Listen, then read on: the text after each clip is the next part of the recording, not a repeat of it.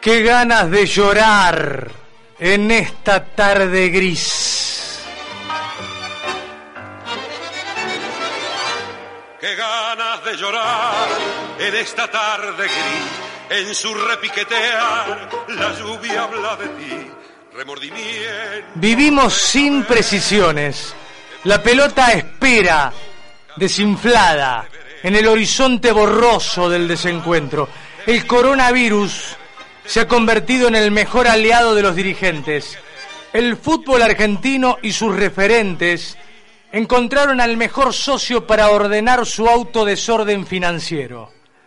De la fiesta de los contratos impagables a la austeridad, sin competencia y sin riesgo de descensos, como para no tener ganas de llorar en esta tarde gris.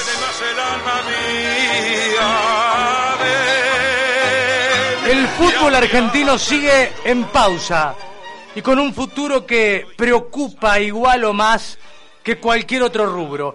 El egoísmo dirigencial se olvidó por completo de los derechos y obligaciones de la industria de la pelota, esa que espera pinchada mientras la vida se devalúa en gajos.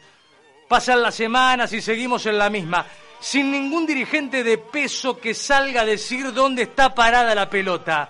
Ni Tinelli, presidente de la Liga Profesional, hoy jugando a la política en Twitter, ni Tapia, presidente de AFA, hoy más preocupado por los saludos de cumpleaños de los clubes que por decir dónde estamos parados, ni Tobillino, sin peso propio, sin representar a ningún club, pero con vuelo de ave rapaz. Dan ganas de llorar en esta tarde gris. Así como escribió Contursi hace tanto.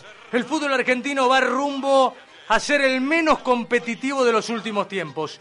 Está en terapia, con el descrédito de prohibir los descensos y con el respirador del Estado ya prendido.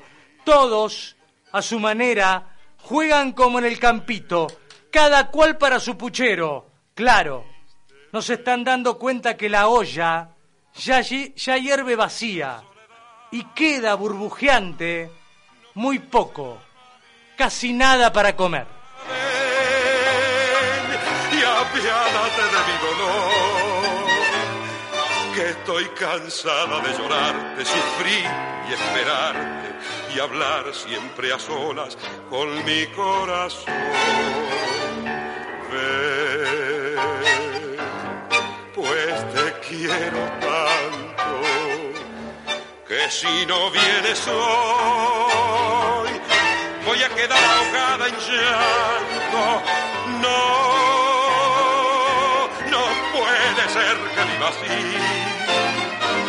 con este amor clavado en mí, como una